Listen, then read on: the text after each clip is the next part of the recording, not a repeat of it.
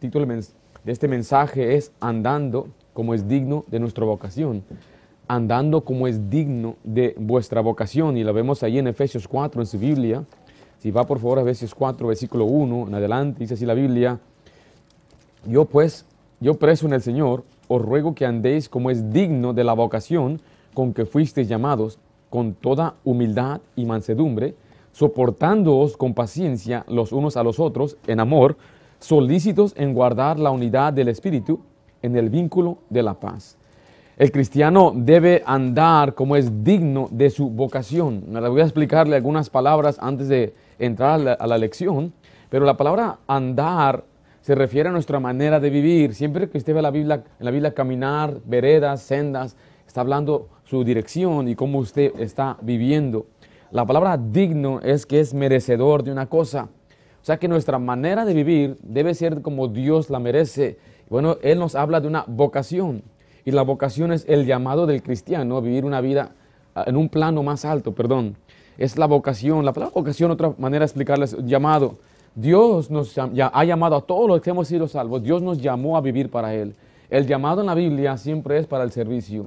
Y el llamado de Dios en este caso es un plano más alto que el que no es creyente. Muchos creen, bueno, si yo soy salvo, ¿Puedo yo hacer lo que yo quiera? No, te equivocas. Tiene que, usted ha sido llamado a un plano más alto, vivir mejor, vivir una forma que le agrada a Dios. Ahora mire, el andar conforme a nuestro llamado tiene mucho que ver con nuestras relaciones con otros, ya sea en nuestros hogares o en la iglesia. Pablo, en amor, le ruega a los efesios que vivan de una manera que es digna de ese llamado. Los creyentes deben vivir, le repito, por amor a Dios. Mire Efesios 2, por favor. Los capítulos anteriores de Efesios tratan acerca de la salvación del cristiano. La vocación tiene que ver con la manera que Dios diseñó la vida cristiana. Andar en buenas obras, dice Efesios 2.8, así de esta manera. Estamos ahí. Porque por gracia sois salvos por medio de la fe. Y esto no de vosotros, pues es don de Dios. Mire, no por obras para que nadie se gloríe. Pero viene la siguiente parte. Porque somos hechura suya creados en Cristo Jesús para buenas obras, las cuales Dios preparó de antemano para que anduviésemos en ellas. Mire, la salvación es por fe, es por gracia, y Dios nos da el don de la gracia de Dios, nos da el regalo de la salvación. Pero mire, ahora que usted es salvo, que es creyente, usted debe andar en buenas obras. Es un plano más alto. Eh, Dios quiere que iba conforme a, al deseo, al anhelo de Él, a su voluntad, como es digno de Dios. O sea que la vida cristiana representada en Efesios 4.1, cómo andar digno del llamamiento, es una combinación, escuche, de diferentes ingredientes que se complementan los unos a los otros. Ahora, la meta en un final es la unidad y eso es lo que vamos, con eso vamos a terminar. O sea que vamos a empezar entonces el estudio esta mañana hablando cómo es que uno puede andar digno de ese llamado y cuáles son los ingredientes. En primer lugar, deben, dice Pablo, deben ser humildes. Le habla a los Efesios, le dice, yo quiero que ustedes sean humildes aprendan a ser humildes. Efesios 4.2, vamos a ir. Dice así la Biblia, con toda humildad. ¿Con toda qué? Humildad. ¿Qué es la humildad? Bueno, le tengo una definición. La humildad es la condición de la persona que actúa sin orgullo, sin presumir sus méritos y reconociendo sus defectos o sus errores. Esta persona no tiene un alto concepto de sí mismo. Esta persona no es presumida, no es vanaglorioso, esta persona reconoce sus limitaciones. Ahora escriba por favor ahí letra A. Es lo opuesto a la vanidad y la arrogancia. Dios quiere que el pueblo, su pueblo, su iglesia, aprendan lo que es la humildad. Y mire, lo opuesto a la humildad, como dice ahí el, el principio, es la vanidad y la arrogancia. Filipenses 2.3 dice así la Biblia. Estamos ahí.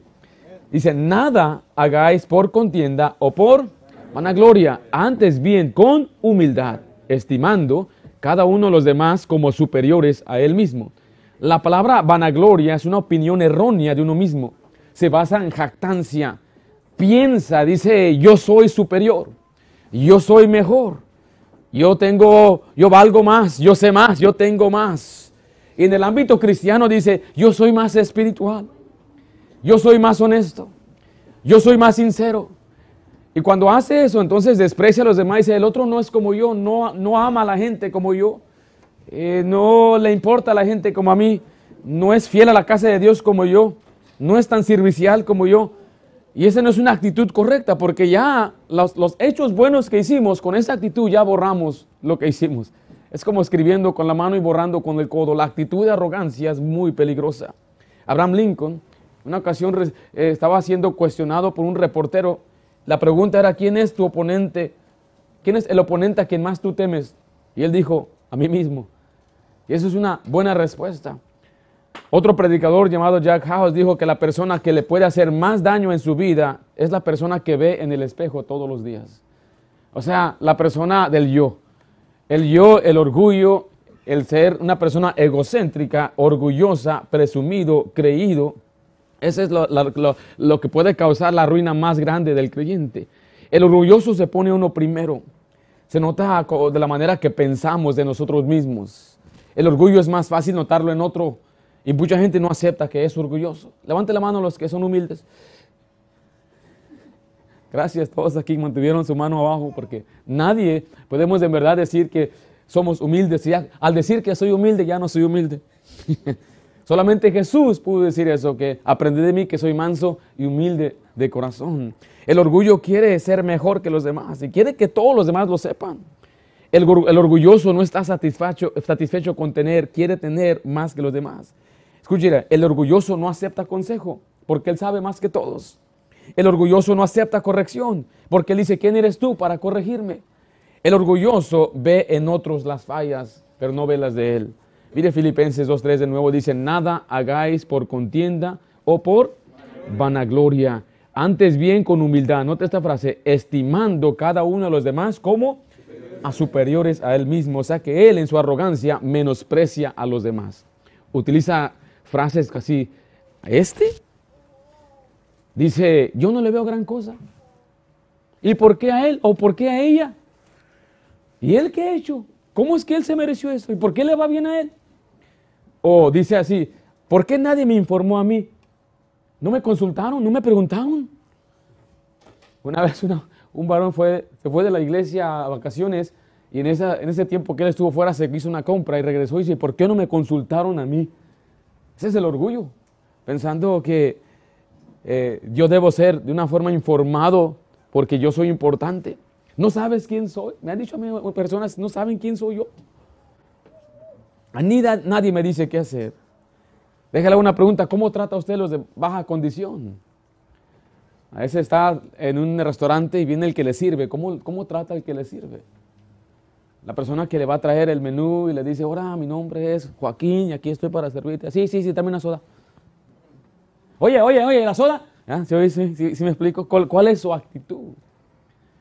Yo conocí a una, dama que tenía allá en México, contrató a alguien que le planchara la ropa y le lavara la ropa, pero yo, yo escuchaba cómo le hablaba. Oye, mira esta mancha, ¿qué? No, tú crees para eso y te pago. Y esa es una actitud arrogante si no hacen bien el trabajo, hay formas correctas de decirlo. ¿Cómo trata a los que nos sirven, a los de baja condición? ¿O cómo se siente usted cuando alguien le habla y dice, me habló feo? Dañó, dañó su ego, es lo que es. La persona orgullosa es contenciosa. Mire Proverbios 13:10, por favor. Ciertamente la soberbia concebirá contienda. O sea que el orgulloso siempre tiene problemas, siempre se está peleando. Se está peleando con sus seres queridos, con su familia, con, sus con los que trabaja, en la iglesia, pero es por la soberbia. Y Dios dice a los efesios, quiero que aprendan a ser humildes, aprendan la humildad. Mire por favor ahí Proverbios 2.24, Dios bendice la humildad. Riqueza, honra y vida son la eh, remuneración de la humildad y el temor de Jehová. Dios bendice a la persona con honra al que es humilde. En Pedro 5.5 Dios resiste a los soberbios. Dice así, igualmente jóvenes, estad sujetos a los ancianos y todos sumisos unos a otros, revestidos de humildad, porque Dios resiste a los soberbios y da gracia a los humildes. Muchos de nuestros problemas vienen porque, mire, Dios mismo está en nuestra contra. Por eso no vale la pena ser orgulloso. Primeramente, no tenemos nada en verdad que Dios no nos haya dado. No somos nada sin Dios. Y lo que usted posee, todo es don de Dios, todo es regalo de Dios. Y encima de Dios, si usted se jacta entonces por lo que Dios le ha dado, entonces Dios está en su contra. Dios resiste a los soberbios. Hagas esta pregunta, ¿por qué le va mal? ¿Por qué no prospera en su vida? ¿Por qué no le bendice Dios? Bueno, hay orgullo en su vida. ¿Es usted una persona soberbia? ¿Por qué siempre tiene problemas con todos los que viven con usted? Alguien dijo esto porque Bob ah, le decía, todo el mundo es, problemático. Yo tengo problemas con Sutano, Sutano y Sungano. Y el principio es, si, si todos están mal, si Bob piensa que todos están mal, entonces Bob es el problema. Podría poner un nombre mexicano, pero mejor dije, voy a poner Bob para que... Vimos que es lo opuesto a la vanidad y la arrogancia, pero mire, escriba ahí, nos hace estar conscientes de nuestras carencias. Cuando usted es humilde, usted está consciente de sus limitaciones, de sus carencias. La palabra carencia es falta, ausencia de una cosa. O sea que la humildad nos hace estar conscientes de que no somos perfectos. Y ese problema de muchos, especialmente los que tienen orgullo, es que no pueden ver sus limitaciones. Ese es un engaño, se engañan a sí mismos. Mire cómo lo escribe Pablo en Gálatas 6.3. Estamos ahí. Porque el que se cree ser algo, y luego dice ahí, no siendo nada a sí mismo, se engaña. Está engañado. Él piensa que vale mucho. Yo, yo soy algo, yo soy importante. No, mire, me, dijo una vez un hermano que yo no era pastor, era yo miembro, me dijo, yo, yo, si yo me voy de esta iglesia, esta iglesia se cae.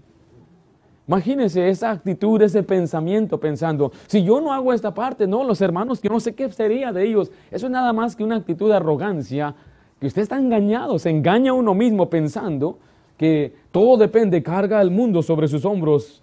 Mire Romanos 12.3. Esta persona tiene un alto concepto de sí mismo. Estamos ahí en Romanos 12.3. Digo pues, por la gracia que me es dada, a cada cual que está entre vosotros, que no tenga más alto, ¿qué cosa? Concepto de sí mismo que el que debe tener, sino que piense de sí, mire, con cordura, conforme a la medida de fe que Dios repartió a cada uno. Recuerde, Dios es el que nos da todo lo que poseemos y no debemos tener un concepto más alto de lo que somos. ¿Y qué somos en verdad? Aprendamos ese principio. No somos nada, no somos perfectos. Sin Dios no tengo nada. Sin Cristo, dijo un dice un canto, voy como un barco sin timón. Simplemente ahí es descarriándome, descarriado y descarriado sin el Señor Jesucristo. Todo lo que usted y yo tengamos, o sea, material, algún don, si tenemos algún talento, todo es porque Dios nos lo dio. Si un muchacho nace en este país, no debe sentirse mejor de otros que de otro país. Tú no hiciste nada para nacer aquí. Tú no hiciste nada, muchacho, para tener los documentos y las oportunidades. No hiciste absolutamente nada. O sea que todos los días tú agradece a Dios, Señor, gracias. Gracias a Dios, aunque yo nací en México, mis papás nos me trajo a este país. Y, y cuando fui yo a aplicar para mi ciudadanía, aquel hombre sacó un archivo y había cientos de hojas que mi papá llenó cuando yo era un niño. Y había fotos cuando yo era niño, identificaciones de mi escuela, todo el trabajo mi papá lo hizo para mí. Yo solamente llegué y con 300 dólares me hice ciudadano. Él gastó miles y miles de dólares. Yo no hice nada. Gracias a Dios por esa provisión, gracias a Dios. Nosotros a veces creemos, yo canto bien. Bueno, ¿quién te dio esa voz? Dios. Pero es que canto como un pajarito y era, uh, no, mira, ¿quién le dio esa voz? Es que yo tengo una habilidad, conocimiento. Sí, gracias a Dios, usted es inteligente. Yo no estoy diciendo que no seamos inteligentes, pero tiene que darle siempre gracias a Dios y no sentirse yo soy mejor que aquel o aquella. Yo valgo más, porque 1 Corintios 4, 7 dice así, porque ¿quién te distingue o qué tienes que no hayas recibido? Y si lo recibiste, ¿por qué te glorías? O sea, ¿por qué te jactas como que si no lo hubieras recibido? Si te lo dieron, es un don, es un regalo de Dios, su actitud, nuestra actitud debe ser agradecimiento. Y esta persona que es orgullosa no puede ver sus propios defectos, así como el fariseo que aprendimos la semana pasada, dice ahí en Lucas 18:11, el fariseo, puesto en pie, oraba consigo mismo de esta manera, Dios, te doy gracias porque no soy, ¿qué dice ahí?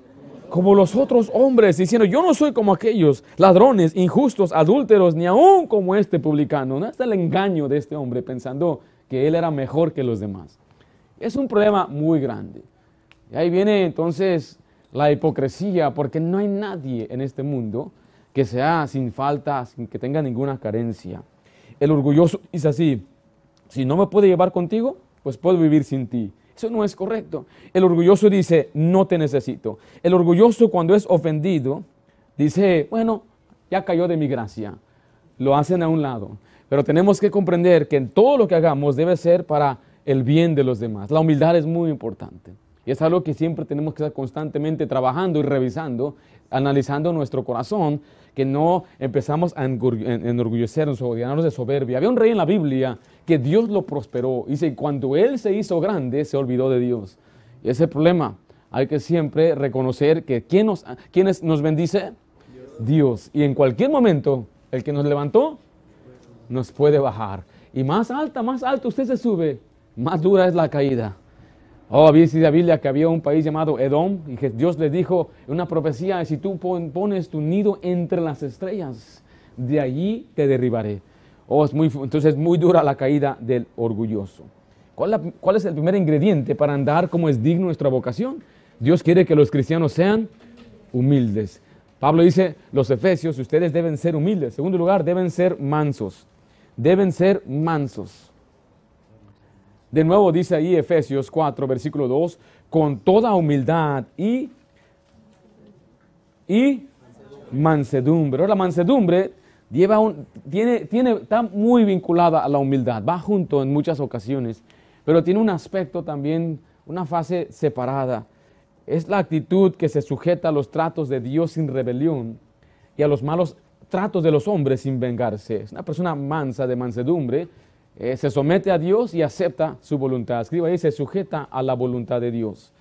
Se sujeta a la voluntad de Dios. Es el espíritu del cual aceptamos las disposiciones de Dios con respeto a nosotros, sin disputar, disputar y sin resistirnos, y en el cual aceptamos pacientemente los malos, los males, perdón, que vienen, que Dios mismo permite.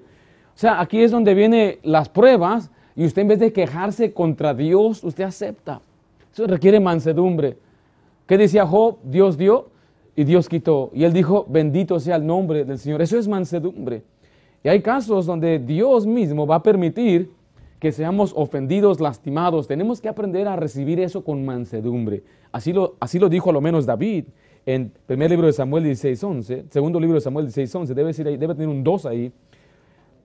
Ahora, antes de leer el pasaje, eh, David tenía un hijo llamado Absalón, y Absalón había levantado un golpe de estado contra su propio padre. Y David, en vez de pelear con su propio hijo, él decide huir. Y rápidamente todos los siervos, toda su familia, huyen hacia los montes. Y mientras ellos van por un monte, al otro lado aparece un hombre. Y este hombre empieza a maldecir a David, diciéndole, ¡Ea, fuera, por tu culpa, por lo que le hiciste a la familia de Saúl! Por eso te viene este mal. A lo cual un, siervo de David se enoja y dice, que déjale vuelo la cabeza a ese perro muerto. Las, las ofensas en la Biblia. Mire lo que dice ahí ahora sí el versículo 11, segundo Samuel 16. Estamos ahí. Y dijo David a Abisai y a todos sus siervos, he aquí mi hijo que ha salido de mis entrañas acecha mi vida. ¿Cuánto más ahora un hijo de Benjamín? Dejadle que maldiga. ¿Qué dice la última frase ahí? Pues Jehová se lo ha dicho. David consideró esa maldición que vino de parte de quién? De Dios mismo. Eso es mansedumbre. Aquí Abisai quería vengarse, aquí déjalo, mato a ese, pero David, él no reaccionó de esa forma. Y esa es la forma que un cristiano debe reaccionar. El cristiano debe aprender a sujetarse a la voluntad de Dios, pero también a responder a los malos tratos del hombre sin venganza. Responde a los malos tratos del hombre sin venganza.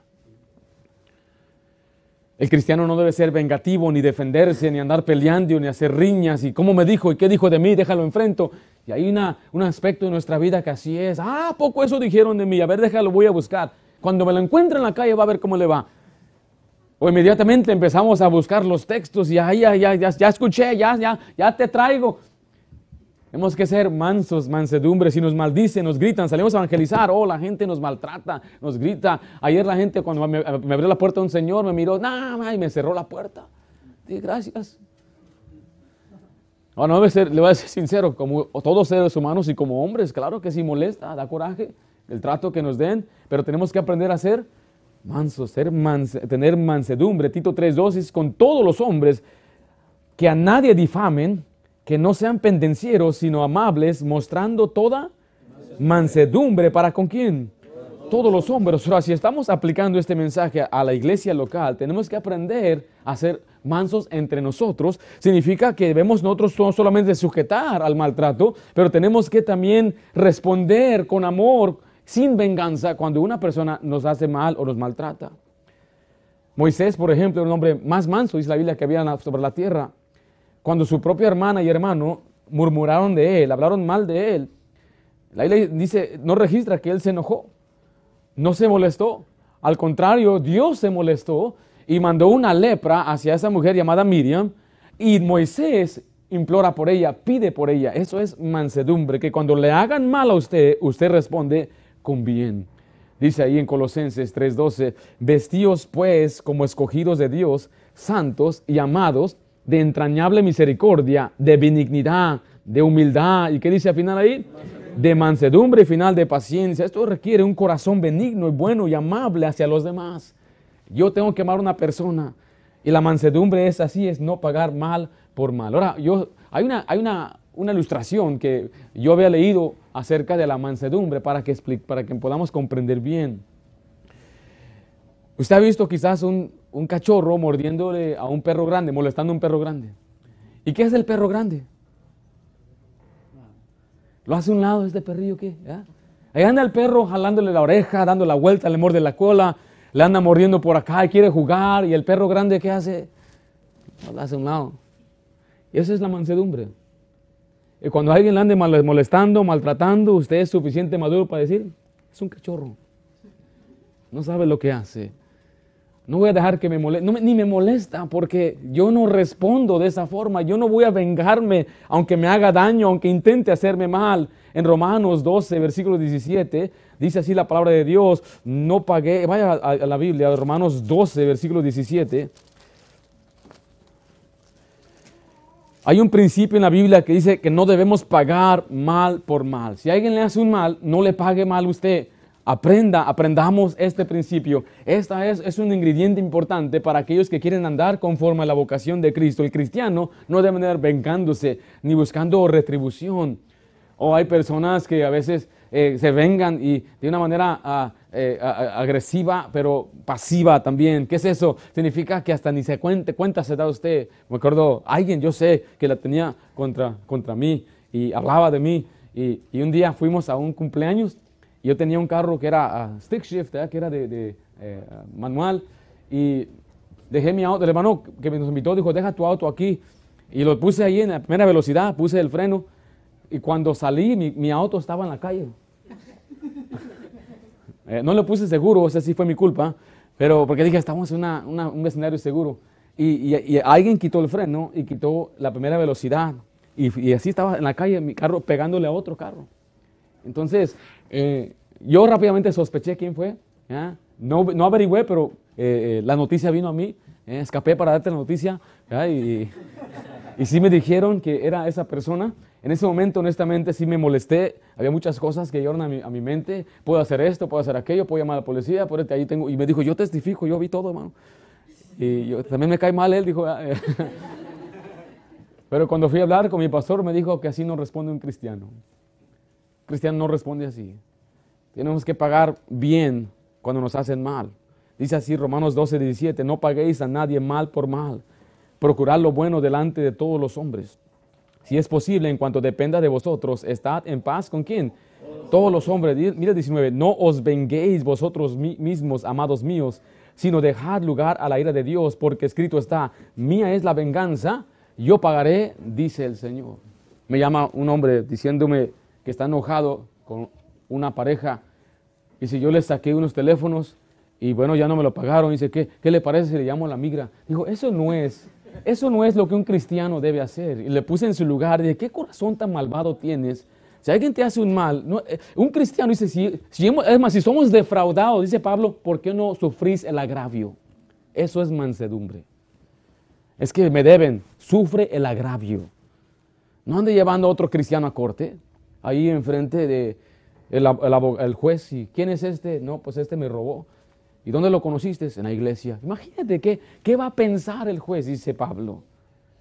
Por eso tenemos que aprender a ser mansos y dejárselo en las manos de Dios. Le voy a leer unos pasajes. 1 Tesalonicenses 5:15 dice, mirad que ninguno pague a otro mal por mal. Antes seguid siempre lo bueno, unos para con otros y para con todos. Y este mismo principio se repite en 1 Pedro 3:9. Dice, no devolviendo mal por mal, ni maldición por maldición, sino por el contrario, bendiciendo, sabiendo que fuisteis llamados para que heredases bendición.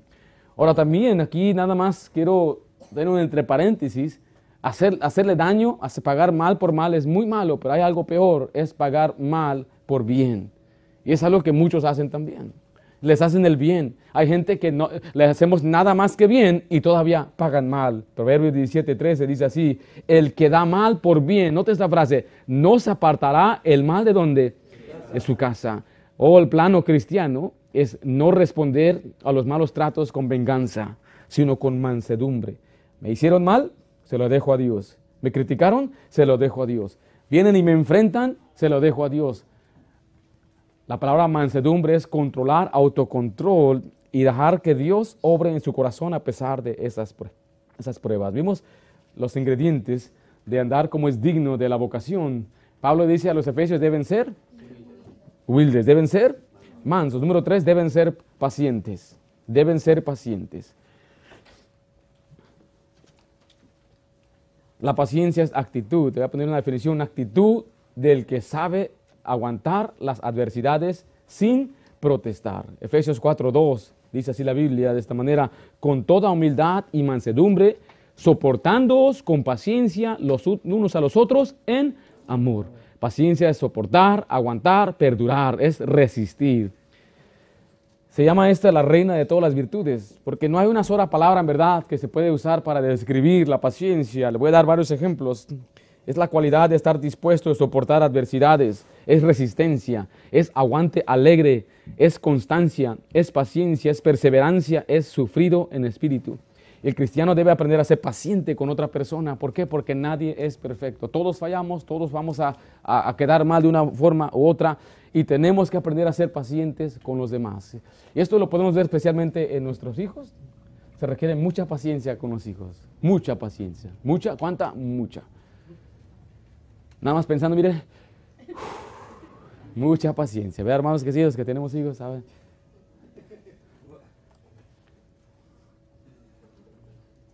Mucha paciencia, mucho aguante. Domingo tras domingo levantar temprano. Nada más, nada más, voy a dar el ejemplo de domingo tras domingo levantarse temprano, arreglar las cosas, tienen que comer, tienen que arreglarse el cabello, tienen que estar arreglar su, su cuarto y, lo hacen así alegremente. No, no, no. No es que no me acuerdo cuando yo era niño, papá me levantaba de la iglesia, vamos, levántate, levántate. Me levantaba a las 6 de la mañana, me decía, vamos a ordeñar las vacas, esa era su, su, alarma, vamos a cuidar las chivas. Y, empezaba a las 6 y así nos venía cada 15 minutos, hasta las 7 ya, era, ya venía con el cinto. Pero yo puedo observar que era mucho trabajo que hicieron con su servidor y requiere paciencia, paciencia para que seamos obedientes, para que hagamos nuestras tareas, para que saquemos buenas calificaciones, para que nos graduemos, para que sepamos cómo, valer, eh, cómo valernos en la vida solos, cómo trabajar. Requiere mucha paciencia. Hermano, eso no cambia en el cristianismo cuando usted viene a Cristo. Nadie llega a Cristo perfecto. Nadie viene, le voy a decir, es raro que, venga una familia diciendo, bueno, mi nombre es fulano y mi esposa Sutana, mi esposa y yo no tenemos problemas, nos amamos bien, nos casamos bien, mis hijos, mira, ellos tocan instrumento, ellos son esto, pueden cantar y todo. Y además estamos dispuestos a dar una ofrenda cada semana. ¿Dónde podemos, podemos ser miembros de su iglesia? No, no es así. Sino que vienen, vienen matrimonios que son recién salvos, con problemas, cicatrices, dolores, riñas, hijos rebeldes, a veces desobedientes. Natural, no estoy yo criticando a, las familias que vienen, porque así es, el ministerio así es. El ministerio es gente con necesidad viniendo a la iglesia buscando ayuda. ¿Sí me estoy explicando? Ya usted uno se fortalece y crece. Y el problema que yo he visto es que algunos que crecen y maduran, después viene alguien más, ah, eras hermano, y no son pacientes después, cuando uno fue paciente con ellos.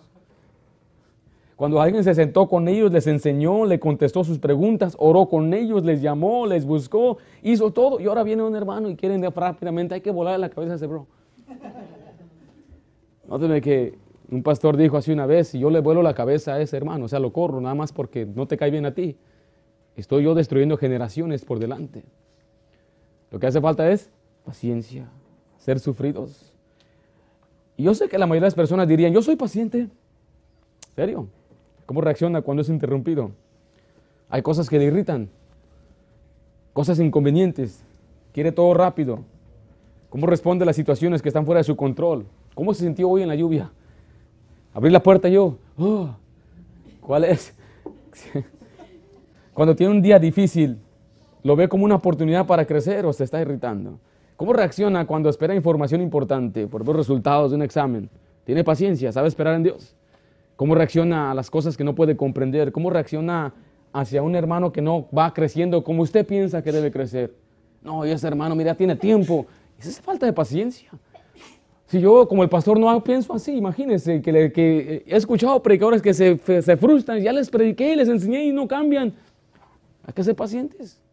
Todavía tenemos que crecer y cambiar y poco a poco el Señor va a obrar y hay momentos de dar predicación fuerte y dura y directa, pero que hace la obra finalmente, ¿quién es?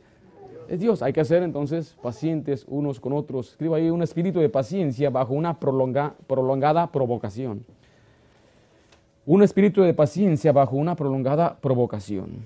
En 1 Tesalonicenses 5:14 lo saltea, al final dice la Biblia que seáis pacientes para con todos. Ven Samuel 1, del 6 al 7 nos habla de Ana y cómo ella tenía una rival que la irritaba. Dice, su rival la irritaba, enojándola y entristeciéndola, porque Jehová no le había concedido tener hijos. Así hacía cada año cuando subía a la casa de Jehová. La irritaba así, por lo cual Ana lloraba y no comía. Entonces esta Ana tendría que aprender paciencia. Y Ana dejaba que este, esto la afectara. El creyente debe aprender a tener un espíritu sufrido, dice la Biblia en Eclesiastés 7.8. Estamos ahí. Mejor es el fin del negocio que su principio. Note esta frase, mejor es el sufrido de espíritu que el altivo de espíritu. O sea, aquí vemos la Biblia claramente, el contraste que vimos ya la humildad, el orgullo, y ahora vemos también lo que es la paciencia, es sufrido. Tenemos que aprender a ser sufridos. El amor todo lo sufre, dice la Biblia. Letra vez escribe ahí, posee un amor positivo para aquellos que le irritan. Efesios 4.2 dice la Biblia, con toda humildad y mansedumbre, mire, soportándoos con paciencia los unos a los otros en amor. A veces yo he visto que hay, eh, que hay personas que se impacientan con otros niños, pero con los de ellos no. ¿Se ha visto eso? Cuando los de ellos sí son muy, muy tremendos. Y no estoy diciendo que está mal, lo que estoy diciendo es que de la misma manera como aprendemos a ser pacientes con los hijos nuestros, hay que ser pacientes con los hijos de otros. Oh, me acuerdo, la gente miraba a mí y decía, Ringo es tremendo, es lo que decían. Ya yo de cinco años les miraba, ¿qué significa eso? Es tremendo. Pero eso escuchaba cada vez. Alguien me conocía, oh, él es su hijo. Sí, tremendo. ¿Qué significa eso? Y decía yo, iba creciendo seis, ocho años, me introducían a, adultos, a pastores, y me miraban y decían, tremendo su hijo, ¿verdad, hermano? Es tremendo. Y papá nada más le decía, tremendo, ore por mí. Y yo dije, no es bueno esto que están diciendo. que ¿Sí me estoy explicando? Y siempre me, a veces me decían, me decían los hermanos, ¿por qué no eres como tu hermano? Me agarra, yo no sé de dónde sale ahora. Yo pienso, yo nunca le diría a un niño así, ven para acá, ven para acá. ¿Por qué no eres como tu hermano? Imagínense. Y hay personas así que son muy criticonas, les gusta ver las fallas en otro y, y, luego encima de todo, me, me, criticaba una hermana, me acuerdo, no voy a decir su nombre, porque mansedumbre, mansedumbre, perdona. Pero mire cómo ella siempre enfrente de mi mamá, no, su hijo es esto, mira, mi hijo sí, no, mira, ni come, bien flaquillo su hijo, me decía, y, era muy flaco, y su hijo bien gordito, y decía, mira, él se hace sus huevos solito. y eso a veces como que le recalcaba a mi mamá. Y decía, sí, ¿por qué mi hijo no es como fulano? Mire, no es por nada, pero 30 años después, su hijo no está en los caminos de Dios. Su hijo es más, es una vida muy mala, es malvado muchacho. Y le estoy diciendo esto porque la paciencia requiere ver a una persona no como es, sino como puede ser, lo que puede llegar a ser un día. Y eso es algo muy importante, tenemos que aprender a soportarnos unos a otros en amor. Y eso es algo que también yo he visto, es que muchas veces somos muy pacientes con otros, pero con nuestros propios cónyuges no somos pacientes. Yo diría a usted, que si usted no está, si no tiene una paciencia con su cónyuge, ahí tiene que empezar, ahí empieza. Aprendiendo a ser pacientes unos con otros. Colosenses 3:3 y soportándoos, o sea, aguantándoos unos a otros y perdonándoos unos a otros si alguno tuviera queja contra otro. De la manera que Cristo os perdonó, así también hacedlo vosotros. O sea que se soporta en amor por amor y se debe perdonar siempre. Eso es lo que significa paciente. El amor positivo para aquellos que le irritan, le perturban, le hacen mal, aprende a ser paciente, ámelos, ore por ellos, perdónelos y vuelva a aguantar otra vez. Y aguante otra vez. Bueno, le voy a decir, eh, siempre que doy esta explicación, hay quienes luego se van a un extremo, suben el volumen a 100, pero si, te, si me golpea, yo no estoy hablando de eso. Yo no estoy hablando de una inflicción física que te maltrata, te está abusando verbalmente y te tiene bien asustado, asustada. Si es así, usted tiene que buscar ayuda, pero ya. Busque ayuda, ya está. Pero estoy hablando yo cosas sencillas. Se enoja por todo el esposo. Le hace ese ruido. No le dice nada. Ya se enojó, ya está azotando las cosas. Cierra la puerta fuerte. ¿Qué tienes? Nada. ¿No estás enojada? No, no, yo enojada. ¿Por qué voy a estar enojada? ¿Te, ¿Habrá razón por qué estar enojada? ¿Quién sabe? Hay que tener mucho cuidado también en ser pacientes con nuestros cónyuges en frente de nuestros hijos. La manera que usted trata a su esposa, a su esposo delante de sus hijos, así sus hijos lo van a tratar a ellos. Y Dios quiere que usted honre a su esposo, a su esposa y que sus hijos honren a sus, a sus padres. Y la única forma que ellos van a aprender a honrar a los padres es cuando los padres se honren entre ellos mismos. Así que, pero requiere esto paciencia, paciencia. Pablo dice, quiero que aprendan a ser pacientes, andando como es digno de Dios. Recuerde un plano más alto del cristianismo. Deben ser humildes. Los cristianos no reaccionan con orgullo, no piensan con orgullo. Los, a lo menos no deben, no deben ser mansos, deben aprender a recibir todas las pruebas con mansedumbre y tampoco reaccionar con venganza y ser pacientes unos con otros. Y, y número cuatro y último, deben guardar la unidad. Entonces vemos aquí, este es ya el resultado de las primeras tres cosas. La unidad no puede funcionar a lo menos que andemos como es digno de nuestra vocación, nuestra conducta, nuestra vida. Dios nos ha llamado a ser humildes, a ser mansos, a ser pacientes. Y así entonces, dice el versículo 3, solícitos en guardar, ¿qué cosa? La unidad. ¿Qué cosa, hermanos? La unidad, del Espíritu en el vínculo de la paz. ¿Qué es la unidad? Bueno, es concordar voluntades, ánimos o sentimientos. O sea que en Cristo, la verdad en Efesios explica en el capítulo 2 que se abolieron las enemistades. Pablo habla de aquellos que andábamos lejos de Cristo, lejos de las promesas de Dios, y los judíos, los, los hebreos eran los que tenían las promesas según ellos sentían que eran para ellos. Y dice, no, aquí se derribó esa pared. Hay una unidad. Dios tomó a los dos, hizo un solo pueblo, un solo hombre. Y se requiere que ahora sean unánimes. Dice Romanos 12, 16 así. ¿Cómo dice ahí la primera frase? unánimes entre vosotros, no altivos, sino asociándoos con los humildes. No seáis sabios en vuestra propia opinión. La palabra unánime significa un estado de ánimo único, unificado, lo que es del mismo parecer, del sentimiento, voluntad, concordes. Ahora, ¿por qué o cómo puede llegar una persona a estar unida? Note Efesios 4.3 de nuevo, dice así. ¿Qué es la primera palabra ahí? Solícitos en guardar la unidad. La palabra solícito significa de manera celosa. Sea que celosamente deben guardar la unidad. O sea que es importante la humildad, la, unidad. Dice, ustedes deben trabajar, esmerarse en ser unidos. Porque es fácil buscar cosas que nos separen. Es fácil buscar cosas que nos dividan. Y yo no quiero estar con él porque no es como yo o aquello, o esto pasó y no quiero. Y tenemos que trabajar, esforzarnos en ser unidos, celosamente solícitos, dice la Biblia. Pero recuerde, ¿cómo yo puedo aprender la unidad? Siendo humilde, aprendiendo a ser manso, aprendiendo a ser paciente.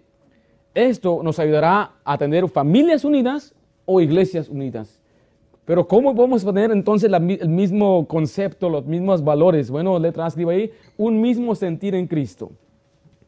Un mismo sentir en Cristo. A pesar de que yo sea de otro país, de que usted, a pesar de que yo tenga, sea de una generación diferente, eh, yo no soy, yo, a mí me, me etiquetan millennial, milenio, usted es generation no sé qué, más viejito que yo, más joven que yo, no sé. usted es de un sur de México, otros son del norte, usted es de Centroamérica, usted es de Sudamérica, yo no sé dónde seamos, pero nuestra unidad debe venir por Cristo. No es porque yo estoy feliz que ganó Francia o, porque... No están, todos están llorando. ¿ah? ¿Cómo es posible que Croacia ganó?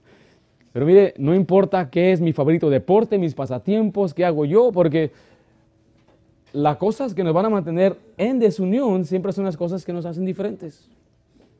Pero las cosas que nos deben mantener unidos es lo más importante. Dice Filipenses 2.2, estamos ahí. Completad mi gozo sintiendo lo mismo, teniendo el mismo amor, unánime, sintiendo una misma cosa. Mismo es ser igual, ser del mismo sentir. Ahora que habla de tener los mismos valores. Ni uno de nuestros hijos debe, tener, debe batallar de juntarse con otro niño en la iglesia, porque se supone que todos los padres aquí deben tener los mismos valores y le enseñan las mismas cosas. Y cuando su hijo juega con el otro hijo, no le va a enseñar cosas que son contrarias a lo que debe aprender. ¿Sí me estoy explicando? Es por eso que hay problemas a veces en iglesias donde el niño que le están enseñando bien cosas buenas, aún en la misma iglesia recibe mala influencia porque hay padres que no tienen el mismo sentir de Cristo. Y si un día viene un padre a decirme a mi pastor, yo no quiero que mi hijo se junte, con su hija, le dice, hermano, usted tiene toda la razón. Es su hijo, es su hija. Yo le voy a decir a mis hijas que, eh, que les debe dar vergüenza, que están dando mal testimonio y que usted tiene todo el derecho a decirle a su hija que no se junte con la mía. Esa es la actitud que debemos tener porque si viene alguien a la iglesia para que se eche a perder en la iglesia, ¿está bien o está mal eso? Está mal. Por eso, mira Corintios capítulo 5, habla de eh, gente que vive en pecado y maldad, que están perjudicando al pueblo de Dios. Y dice Pablo, echen fuera a ese malvado. Pero no es porque no amamos al malvado, es porque amo más al que quiere hacer el bien amamos a nuestros hijos y por protección a nuestros hijos, protección a sus jóvenes, por protección a las hermanas y hermanos aquí, entonces hay veces que una persona, como no está unido, no tiene mismo sentir, ¿qué debe hacer? Tiene que salir. Porque mire, ¿quién de ustedes, veo aquí señoritas, que venga un muchacho buscándolas para, ¿verdad que no le gustaría eso a usted? Entonces, ¿qué debemos hacer? ¿Ser pacientes con el muchacho o enfrentarlo de una forma muy directa? A la iglesia no viene eso. La iglesia es para venir a adorar a Dios. Entonces, ¿dónde me voy a casar? Hijo, sé fiel a la casa de Dios primero. Agarra un buen testimonio, madura, lee tu Biblia todos los días, camina con Dios, sirve en la casa de Dios y cuando ya tengas un buen testimonio, yo estoy hasta seguro que cualquier padre piadoso quisiera que tú te casaras con su hija y no te lo van a pedir. Hasta dice, llévatela por favor. tú, tú, te quiero a ti, hijo, te quiero a ti. ¿Se ven la diferencia? Pero el problema es que hay padres que aún no tienen ese mismo sentir, no tienen los mismos valores. ¿Qué le, están dando a sus hijos? ¿Qué valores le están impartiendo a sus hijos? ¿Quién determina cuáles son nuestros valores? Dice Efesios, eh, Filipenses 2.5. Bueno, haya pues en vosotros este sentir que hubo también en quién dice En Cristo Jesús. O sea que nuestro sentir, nuestra unidad viene por lo que dice la Biblia, lo que dice Cristo. Lo que es la armonía es de acuerdo le doy un ejemplo de lo que son los que reman. Para que ellos ganen, tienen que remar juntos. Tienen que, tienen que obviamente sentados a la, misma dirección, ¿no? Y tienen que estar trabajando sintonizados. Yo no sé cómo lo hacen. Yo no sé cómo es eh, escuchado. Yo no soy profesional, yo de ninguna manera. Solamente lo que yo observé es que sí tienen como una, una frase que repiten una y otra vez. A veces es alguna música o es un ritmo y así en ese ritmo van siguiendo y siguiendo y así es como ellos pueden entonces avanzar más rápido de una forma unida. El piano, por ejemplo, tiene teclados y la combinación de varios sonidos entonces crean música agradable porque está en armonía. Y la armonía entonces trae la paz. Así es como puede haber paz entonces en estos hogares cuando todos están de acuerdo con lo que Cristo dijo y todos están haciendo lo que Cristo nos mandó. Y cuando todos siguen a Cristo y todos están siguiendo en armonía, es como una máquina que está funcionando bien con aceite y todo y no tiene ni una falla. Entonces, ¿qué hay? Hay armonía, hay paz. Entonces no hay disputas, no se enoja el esposo porque la hermana no está haciendo lo que tiene que hacer. La hermana no mira a su esposo diciendo, mira, no está haciendo el cristiano que debe ser. Los hijos miran a sus padres y no les hay problema porque ellos son padres que obedecen a Dios. Hay una armonía, es tremendo. Y esa es la meta después de que aprendamos a ser humildes, mansos y pacientes unos con otros, el mismo sentir de Cristo. Mire Filipenses 4.2, aquí Pablo le escribe a unas hermanitas en la iglesia que no se llevaban. Ruego a Evodia y a quién dice ahí, Sintique, que sean de, ¿qué? Un mismo sentir en el Señor. O sea que esas hermanitas, dice la el siguiente versículo que eran serviciales, ellas combatieron conmigo, eran hermanas tremendas, pero ahora no se quieren llevar. Hermana Evodia, fíjese que la hermana Sintique, ¿quién? La hermana Cintia que no, no, yo no quiero saber nada. Imagínense. Eso podemos cambiarle a, unos hermanos también, unos más las mujeres, pero tiene que haber un mismo sentir. Pero es que me ofendió. Bueno, sea mansa, sea manso, con mansedumbre responda a esa ofensa. Es que no vino a pedirme perdón. Con mansedumbre reaccione, no busque, no busque ser eh, eh, vengativa, sea humilde, sea mansa y sea paciente. Y páguele bien.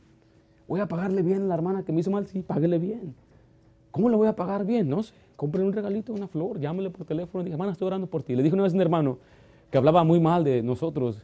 La familia pastoral recibe muchos ataques, eso lo voy a dejar saber, que he aprendido a tener que reaccionar con mansedumbre en cuanto a muchos asuntos. Y un hermano, fui y le dije, hermano, estoy orando por usted. Empecé a orar por él y estoy orando por usted. ¿Por qué? ¿Qué pasó? ¿Qué, qué tienes o qué, qué, qué, qué, pasó? Eh, todo asustado. Le dije, eh, hermano, tranquilo, el que nada debe, nada teme, hijo. El impío huye aunque nadie lo persiga. ¿Qué tienes, hermano? No, no, ¿qué, qué, qué, qué te dijeron de mí? Imagínate. Y así entonces tenemos un mismo sentir y así cumplimos una misma misión. Una misma misión.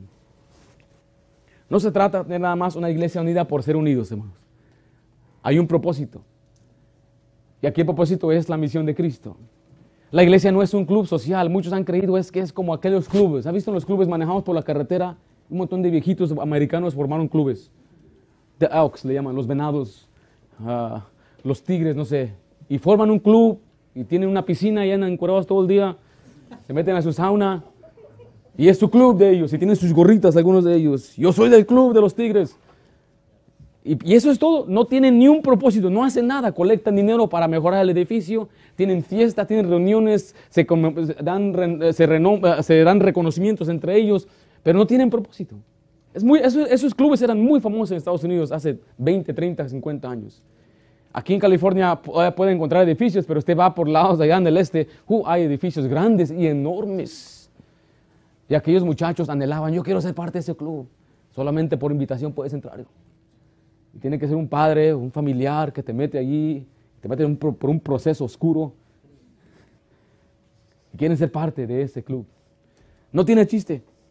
El club atlético de cualquier equipo de fútbol tiene una misión o no. ¿Cuál es la misión de ellos? Ganar campeones, ¿verdad? ¿Por la gloria o por la feria? ¿Cuál es usted? No, la verdad, ¿cuál es? ¿Las dos cosas? En el boxeo es más por el orgullo, ¿o qué? ¿Sí será o no? El precio de la gloria. The price of glory. Algunos dicen que los cinturones ya no sirven para nada, ¿es verdad? No sé. Con que, paguen bien, lo que importa el día de hoy. Ya ponen unos viejitos ahí de 60 años boxeando. ¿Se ha visto eso? Mike Tyson otra vez boxear ese amigo. ¿Lo hace por gloria o por qué lo hace? Es un buen retiro, ¿no? Ahora mire, le digo esto porque la iglesia tiene un propósito. No es que dices, ya vengo aquí, esta es mi comunidad, aquí yo mando, aquí yo tengo señoría. No, no, no se trata de eso. Hay que sacar esto de nuestra mente. Porque he estado en iglesias que tienen más de 100 años y allá tienen comités de todo tipo. Ya no se trata de alcanzar los perdidos, se trata de ahora qué voy a hacer yo aquí. este es mi departamento. Hay que pintar la pared. No, no, no, no. No puedes. Tiene que pasar un proceso. Y yo soy el encargado. Y algunos dirían, pues yo no sabía que existía. Le estoy diciendo, para que nunca lleguemos allá. que no nos olvidemos que nuestra iglesia tiene una misión. La iglesia, si lo comparamos a un barco, no es un barco de aquellos que es de turismo. Es un barco de guerra. Tenemos, estamos en batalla. Ven a Timoteo 3:15, nos deja saber el propósito de la iglesia. Para que si tardo, sepas cómo debes conducirte en la casa de Dios que es la iglesia del Dios viviente. Mire la última frase, columna y baluarte de qué? De la verdad. Aquí está, el propósito de la iglesia es la verdad. Jesús es la verdad. Que la gente venga al conocimiento de la verdad.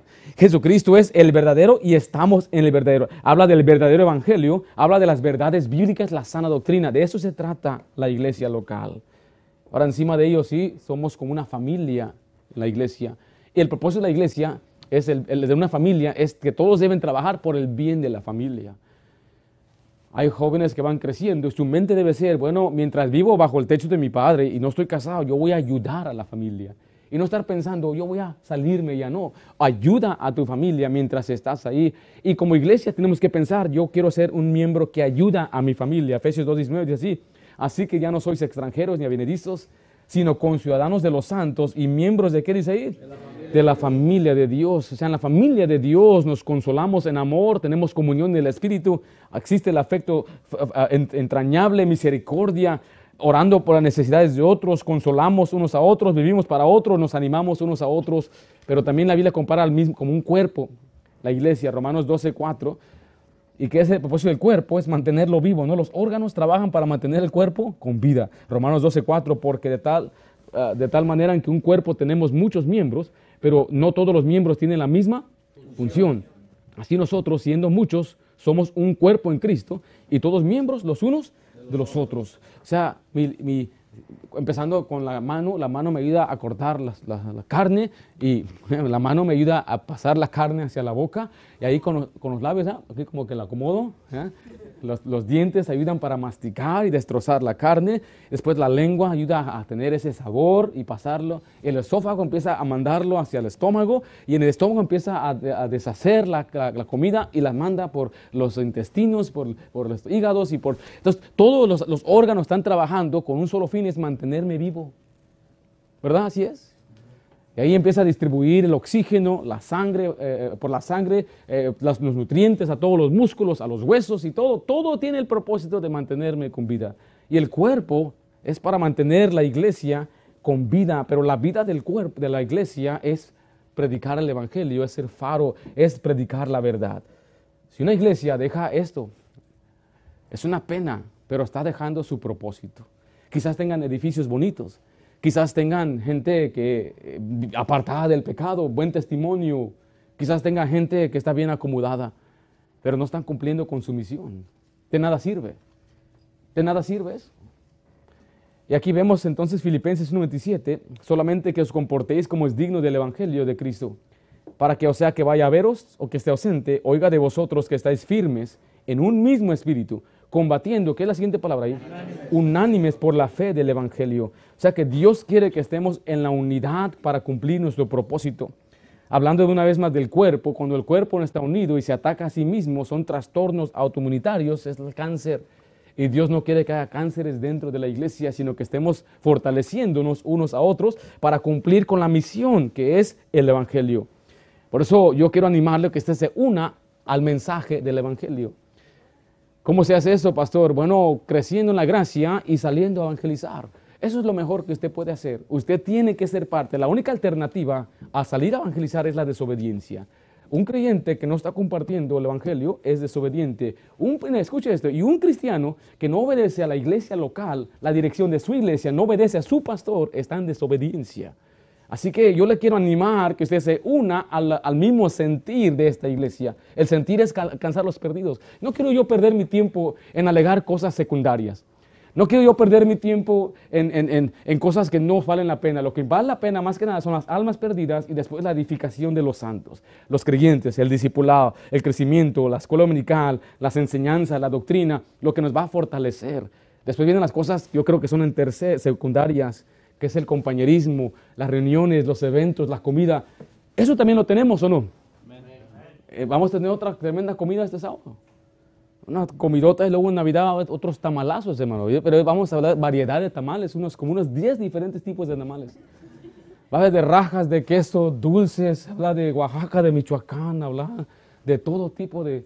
Porque pues también hacemos eso, pero no dejando lo primordial es lo más importante. Lo esencial es lo esencial. Hay unidad cuando tenemos una misma dirección, cuando tenemos las mismas metas, los mismos valores, los mismos principios, las mismas convicciones, cuando somos de un solo corazón, de una misma pasión y dolemos por las mismas cosas. Somos un equipo, es un conjunto de personas que realizan el mismo trabajo. ¿Cuál es la misión de la iglesia? Es dar a conocer la verdad. O sea que así usted puede unirse entonces a, este, a esta misión. Así es como vamos a andar como es digno de nuestra vocación. Vimos cuatro ingredientes. Para que andemos como es digno de nuestro llamado o vocación, debemos ser humildes, debemos ser mansos, debemos ser pacientes y debemos guardar la unidad, solícitos con celo, andando como es digno de vuestra vocación. Vamos a orar. Padre Santo, gracias damos por tu palabra y la bendición que nos das de poder estudiar estos pasajes. Nuestra iglesia al pasar por una etapa de crecimiento y, pronto moviendo una transición, te pedimos, Padre, que nos ayudes como es, como es digno de, tu vocación, el llamado que tú nos has dado. No el llamado de un pastor, no el llamado de una iglesia. Que reconozcamos, Padre, que el llamado viene de arriba, de lo alto, para que obedezcamos y nos sujetemos a lo que tu palabra nos ha dado. Y Padre Santo, yo te pido, suplico, Señor, que nos des fuerzas para poder seguir adelante. Hay unos padres a ser humildes, hay unos padres a ser, tener mansedumbre, a ser pacientes y sobre todo guardar la unidad, así seguir la, la misma dirección, cumpliendo el mismo propósito que es la verdad, predicar, proclamar la verdad del Evangelio. Gracias, Padre, te lo pido en nombre de Cristo Jesús. Amén.